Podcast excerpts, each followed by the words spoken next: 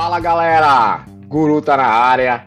Tá começando mais um episódio do GuruCast, o um podcast para quem quer de fato evoluir em endomarketing. Profissional com larga experiência na área comercial e trabalho remoto, que há anos consegue conciliar esporte de alta performance e carreira. Seja bem-vindo, Fernando Palhares. Para quem ficou em dúvida pelo sobrenome, sim, já vou adiantando, ele é meu irmão. E aí, Fê, tudo bem? E aí, Edu, tudo bom? Sabe que eu sou teu fã e eu sou suspeito para dizer, né? Mas eu adoro teus programas aqui no GuruCast e para mim é um prazer estar batendo esse papo contigo. Você é para lá de suspeito, né? Mas tudo bem, vamos lá.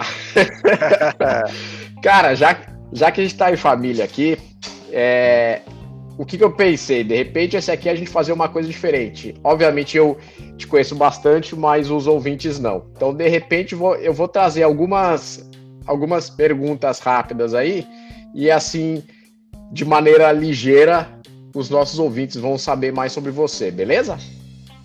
Vamos embora. Então tá bom. Primeira coisa, onde é que você mora? Eu moro em Florianópolis. Filhos? Sim, tenho dois filhos. É, a Mariana com 20 anos, mora atualmente nos Estados Unidos. O Igor com 9 anos, morando em Florianópolis. E eu tenho também uma neta, que é a Sofia. Legal. Hobby? Uh, sempre foi o esporte, é, variando entre as modalidades, mas o esporte sempre foi um, um, hobby presente na minha vida. Atualmente é o ciclismo de estrada. E obviamente a gente fez vários juntos, né? Desde jogar Exato. futebol, jogar tênis, handball, enfim, várias coisas. Com juntas. certeza, com certeza. Me diz uma coisa, primeira empresa que você trabalhou remotamente e quando é que foi isso? É, foi a Ticket em 2008. Eu trabalhei no modelo de, de home office de 2008 a 2017 na Ticket. Nossa, foram nove anos, é isso? Poxa, bastante. Nove né? anos, exatamente. Quando, obviamente, muita gente ainda não se falava em home office, né? Ela em trabalho. Não, com certeza, na época era uma exceção, tanto que é, a Ticket era vista meio que um, como um benchmarking no mercado para outras empresas que queriam migrar para esse, esse formato. Então, de certa forma, ela foi inovadora quando adotou isso para toda a estrutura comercial é, no Brasil todo. E foi uma experiência muito bacana. Pô, legal. Seguinte, eu vou querer pegar o gancho dessas duas últimas coisas que você falou. É, fala pra gente quando é que o esporte de alta performance agora, né, ele entrou na sua vida e que relação que você enxerga do esporte que você faz com, obviamente, a área comercial? Bom, o, o, esporte, como eu comentei anteriormente, você sabe bastante porque você participou disso, é, sempre teve presente na nossa vida, né? Muito por conta é, de algumas influências familiares, muito também por conta da, da formação escolar que nós tivemos, os, os colégios onde a gente estudou é, sempre tiveram uma uma estrutura muito forte é, esportiva, então a gente soube aproveitar isso. E durante essa, essa presença do esporte na minha vida, é, e eu, eu, sou por característica uma pessoa muito competitiva, é, eu sempre olhei o esporte nesse, nesse lado muito mais de performance é, do que de lazer. Então, sempre participei de campeonatos, de torneios, é, sempre entrei em competições. Então, é difícil de dizer quando que isso começou. Acho que desde pequeno que é, dentre todas as modalidades que eu fiz, a competição também sempre esteve presente. E é, complementando a tua pergunta, né, qual é a relação com uh, a minha vida corporativa, a minha vida é, profissional? É, eu acho que tem muita, muita similaridade. Eu sempre vejo é, vários aspectos do, do esporte me ajudando na, na minha vida profissional. É, entre eles, eu posso relacionar a questão da necessidade de planejamento e preparação, Uh, e aí trazendo um pouco mais para os esportes que eu tenho praticado recentemente, né? Recentemente não, mas nos últimos aí 15 anos, uh, que são o triatlon de longa distância e agora mais recentemente o ciclismo de estrada. Uh, preparação e planejamento são fundamentais para esses esportes, isso também é, é, muito presente na minha vida profissional.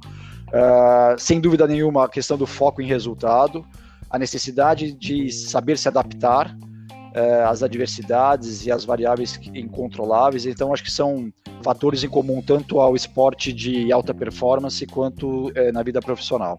Legal, cara. Sabe que eu, eu acho que eu nunca te contei. É, de todos os esportes que eu fiz, o último que eu fiz com mais frequência, que eu devo ter feito por uns cinco anos mais ou menos, Kung Fu, né? É, foi o único que no começo eu falei assim, não, eu não, eu não vou atrás de nenhuma faixa, né, de grau assim, não, vou lá só fazer por, né, enfim, é, saúde física, saúde mental, tal. E eu devo ter, ter feito isso por uns dois anos, dois anos e meio mais ou menos, até que eu comecei a me dar conta que o fato de não ter uma busca de chegar lá, né, fazia com que muitas vezes eu nem tivesse vontade de treinar com vontade, né? Até que um belo dia eu me reuni lá com os meus colegas e a gente falou, cara, vamos atrás dessas faixas aí, porque a gente tá perdendo tempo aqui, né? É, sem dúvida, concordo plenamente contigo. Eu acho que o ser humano, e aí isso não, não reflete somente na, no esporte, mas na vida como um todo, o ser humano é muito movido por desafios, né? Então, é, e, e, no esporte, de novo, né, como ele acaba refletindo muito as características da, do dia a dia, da, da nossa vida de uma forma mais ampla, é, ele também tem os seus altos e baixos. Então, se você não tem um desafio, se você não tem um objetivo que te faça levantar da cama numa manhã fria para ir treinar, por exemplo, é, você vai acabar não fazendo, né? Então você, o ser humano ele é movido por desafios, por objetivos, por metas. É, e quando você olha então para o lado mais competitivo, lado de performance do esporte, tem esse esse atrativo a mais, né? Você tem sempre uma meta definida. É, seja ela completar simplesmente uma prova ou realmente é, vencer uma competição de, cada um com seus objetivos, mas é, é, sempre importante você ter isso muito bem claro, é, porque isso vai te fazer passar por, pelos momentos difíceis, é, querer treinar quando não tiver com muita motivação. Então, é, os, os, desafios são, são fundamentais nesse aspecto. Já que você falou disso de foco de meta, eu queria trazer a seguinte pergunta aí, que eu de fato não sei essa resposta, tá? Quantas provas de Ironman você já fez? E qual foi uhum. a mais marcante para você? Tá. Bom, eu acho que antes de responder, acho que vale a pena fazer uma, uma breve explicação que quando a gente fala em Ironman, é, ele tem duas conotações, né? É, o Ironman ele é uma marca, então existe uma, um circuito de provas sob essa marca. É, e além disso, ele também representa uma distância específica dentro do triatlo. Então, o que eu quero dizer com isso? Que nem todas as provas na distância Ironman são feitas sob a marca Ironman. Tá? Então, dito isso, é, respondendo a tua pergunta, é, eu tenho 10 participações em provas da distância Ironman, nem todas foram da marca, mas então são 10 provas da distância. E aí, para quem. Tá, obviamente que o teu ouvinte pode não estar familiarizado, mas então só para para detalhar, a gente está falando de uma prova em que o atleta nada 3.800 metros, depois ele pedala 180 quilômetros e finaliza com a corrida com 42 quilômetros.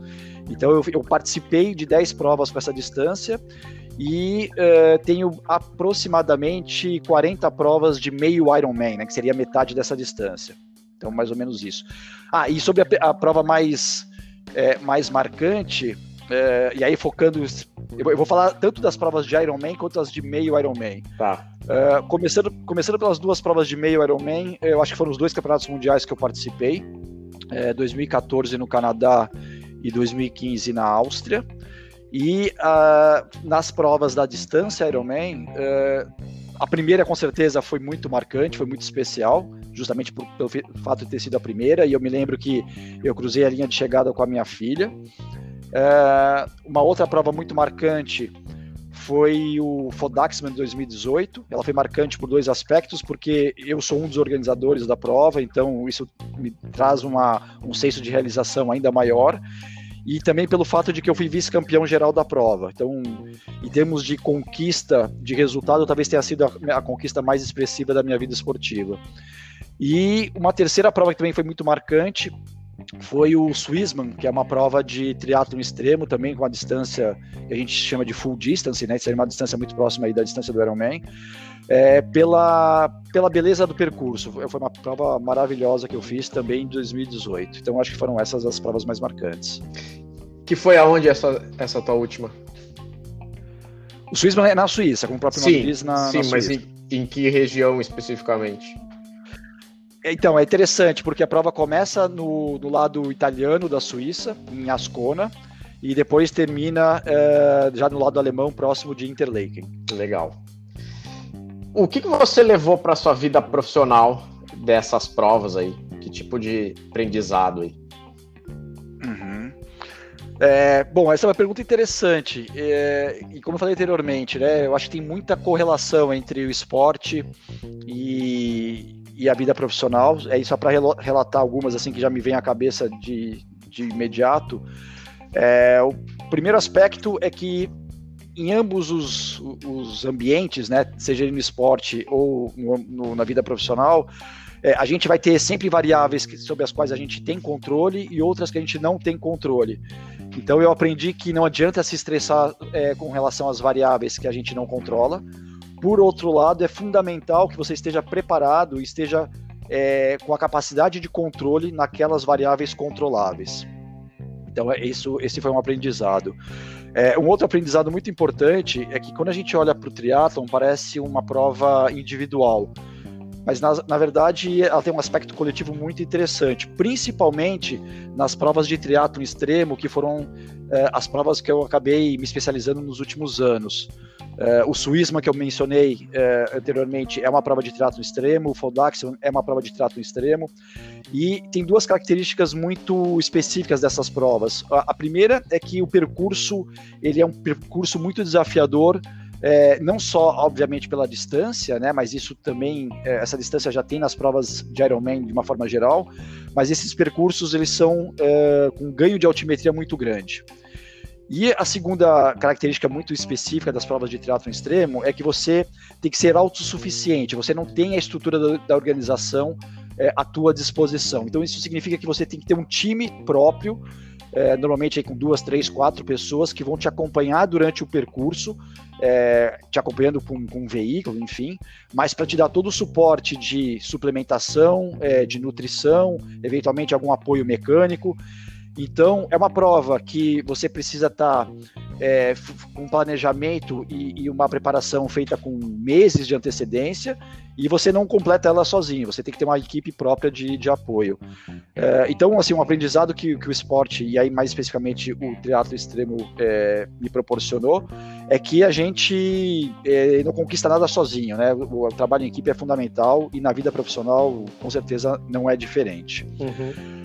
É, um outro aprendizado é que por mais que você planeje, nem sempre, ou via de regra, as coisas não acontecem 100% como planejado. Então você tem que estar aberto para essa realidade e mais importante até do que isso, você tem que estar preparado para se adaptar a esses novos cenários que vão surgindo é, tanto na, na vida profissional é, num processo de negociação, por exemplo, com o cliente, enfim, é, quanto durante uma prova. E aí, só para trazer algum, alguns é, alguns detalhes, uma prova de triatlo extremo é tranquilamente ela dura aí 12, 13, 15 horas. Então, durante um, um, um, tempo tão longo, é muito natural que as coisas acabem saindo do planejado e você tem que estar preparado para isso. E por fim, e não menos importante, eu acho que um aprendizado também para ambos os, os universos, né, o profissional e o esporte, é que o resultado ele é fruto de muito trabalho, né? Então tem que trabalhar duro e o resultado é uma consequência disso. Nada vem por acaso, nada vem muito fácil. Legal.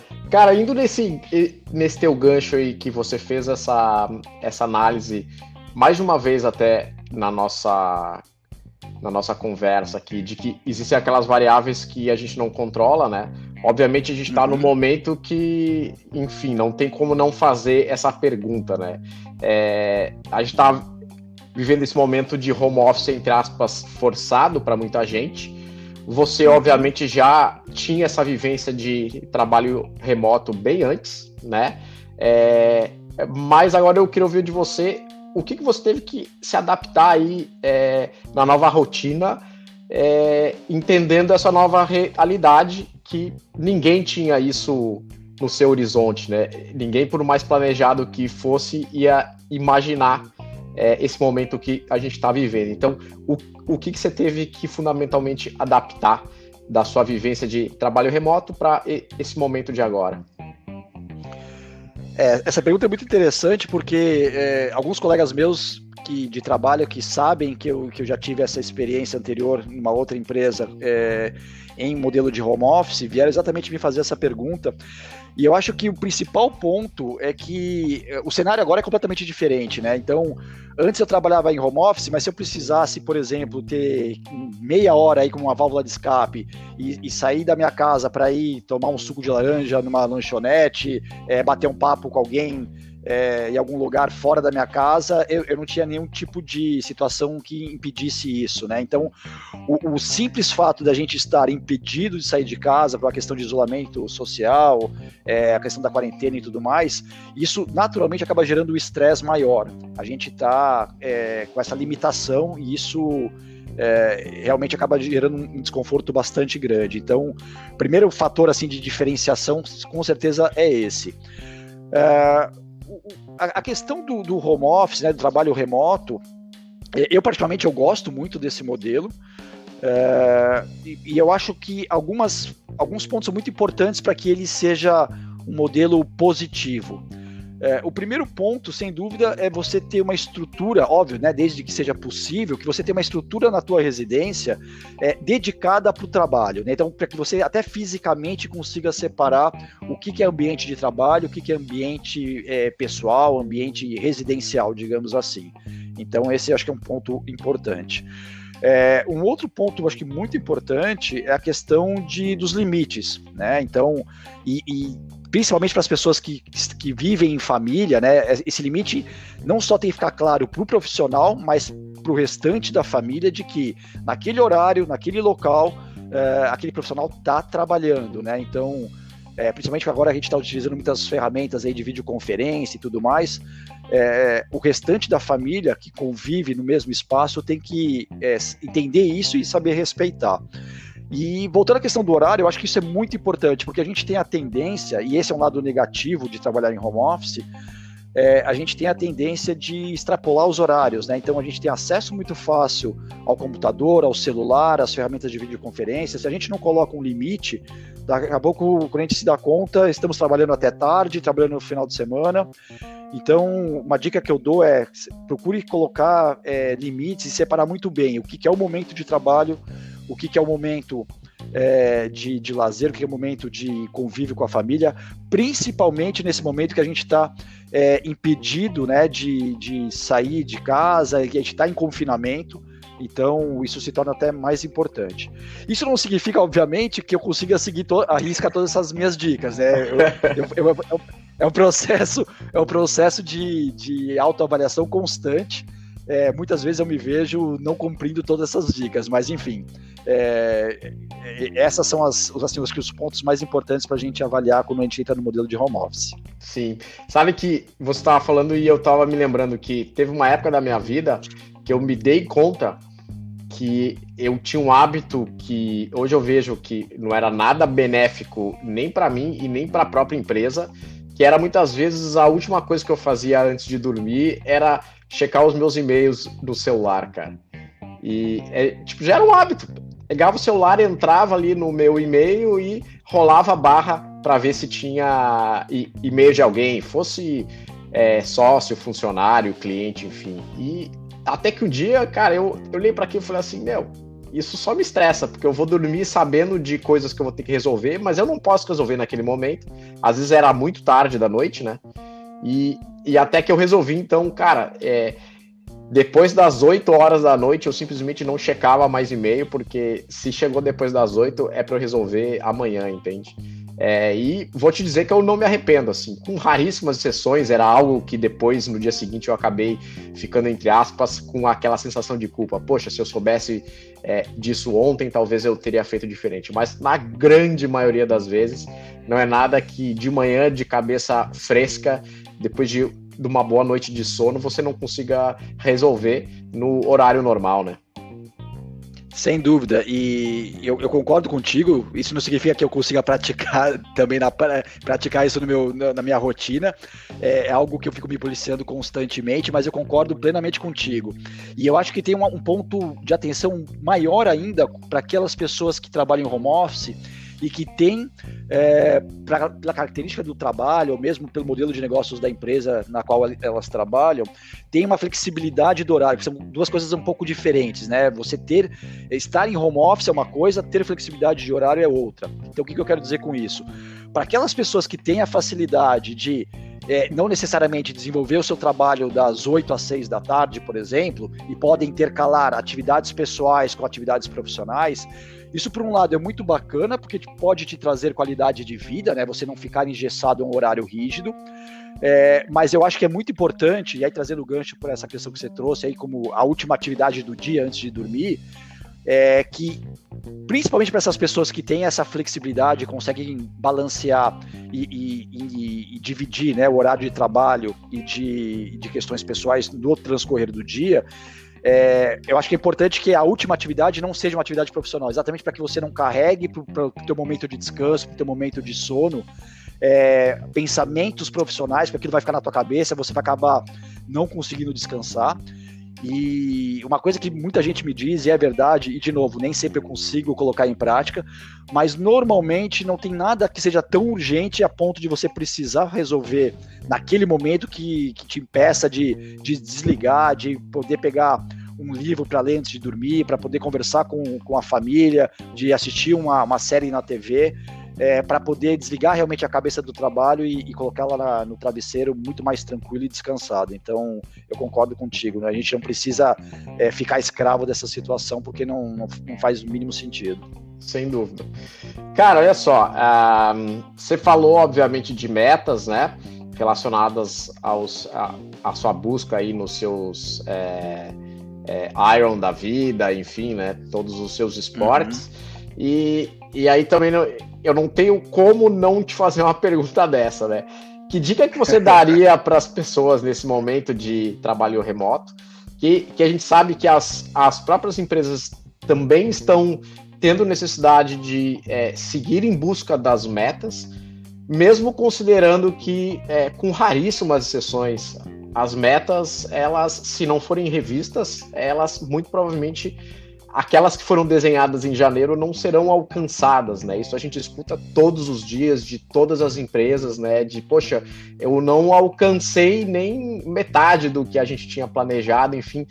Que dica que você dá para o profissional que também tem essa pressão aí, que sabe que, poxa, ele precisa seguir alcançando as, as metas, ou buscando pelo menos, para ajudar uhum. a, a própria empresa, enfim, ele manter também o seu trabalho ali, né? Perfeito. Bom, Du, eu acho que antes de falar da, da, dessa dica propriamente dita, é, eu acho que vale a pena eu, eu compartilhar o, a, a, minha percepção sobre meta, né? E eu acho que existe um limite muito tênue entre algo positivo e negativo quando a gente olha para a meta.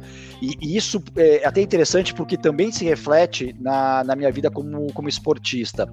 Quando você coloca uma meta, é, tanto no esporte quanto na vida profissional, como uma uma questão negativa no sentido de é, você não curtir o processo, né? É, então, por exemplo, se você, se você tem uma meta de uma conquista de, um, de uma determinada competição esportiva e aquilo, ao invés de ser algo prazeroso, acaba sendo um peso nas tuas costas, vira uma obrigação e você não está mais curtindo todo, a toda a tua preparação, todo o teu treinamento, é, a meta começa a ter um, um viés negativo muito perigoso.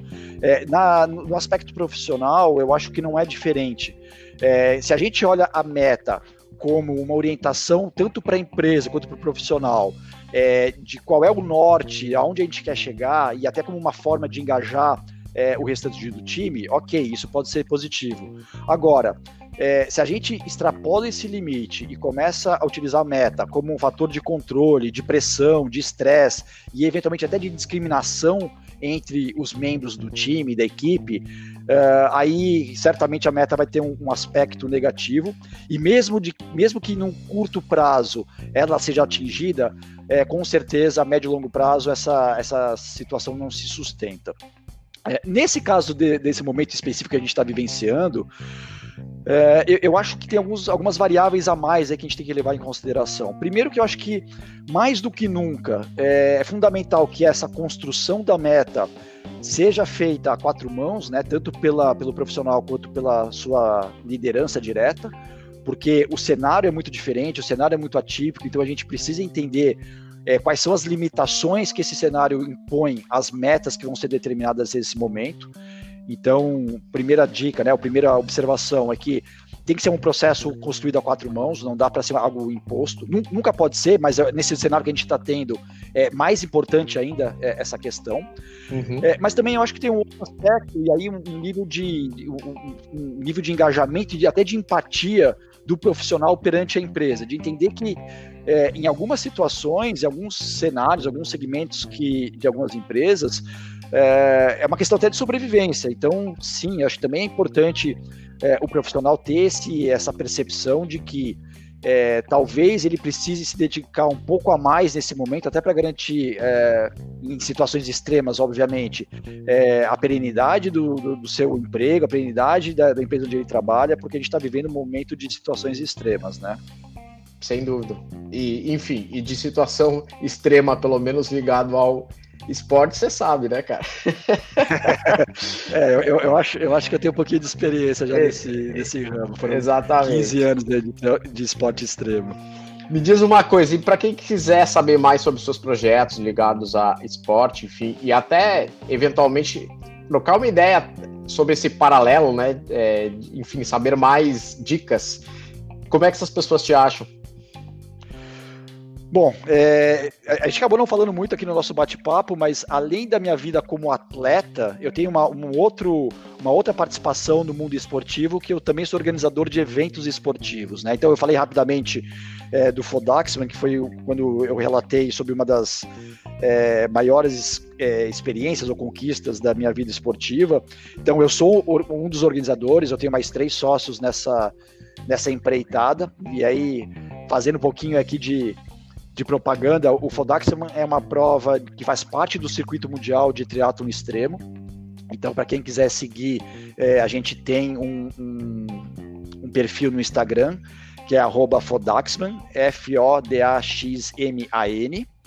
Uh, além do Fodaxman, eu também sou responsável no Brasil pelo, pela organização de uma prova que é uma, um evento mundial de ciclismo de estrada, que é o Route.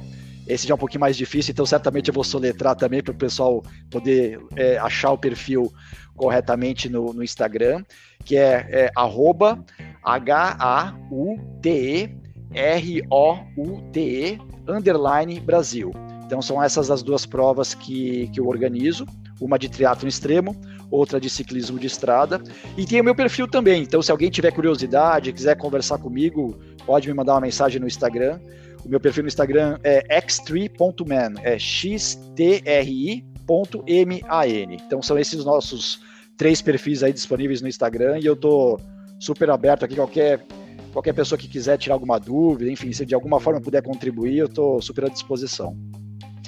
Bem, Fê, a, a gente está chegando no finalzinho aí do nosso bate-papo. É, Para quem escuta, às vezes acha que é, não é tão rápido, mas sempre para quem está conversando é muito rápido. para mim foi é impressionante. Fala, parece fala. que a gente acabou de começar, parece que a gente começou o bate-papo agora e já está acabando. Passou super rápido mesmo. É... Bom, já, já me, me, prolongando aqui, queria te agradecer mais uma vez pelo convite. Eu sei que eu sou super suspeito para falar, mas eu não só adoro é, os teus conteúdos é, Guru do Endomarketing, no GuruCast, é, e te admiro muito como profissional. Então, para mim, me sinto honrado de estar tá batendo esse papo contigo e mais honrado ainda de ser teu irmão. Imagina, cara, foi um esse, um excelente bate-papo, foi um prazer enorme estar sabendo mais de você. Por mais que a gente sempre converse, né, a, acaba que alguns detalhes a gente nunca se lembra exatamente como foi e tal, então é sempre bom rever aí e escutar. Valeu aí. Galera, até a próxima. Humildade, aprendizado e evolução sempre. E aproveitem para seguir o guru do Enomate nas redes e tamo junto. Valeu, Fê. Grande beijo. Valeu. Beijo. Tchau, tchau. Tchau, tchau.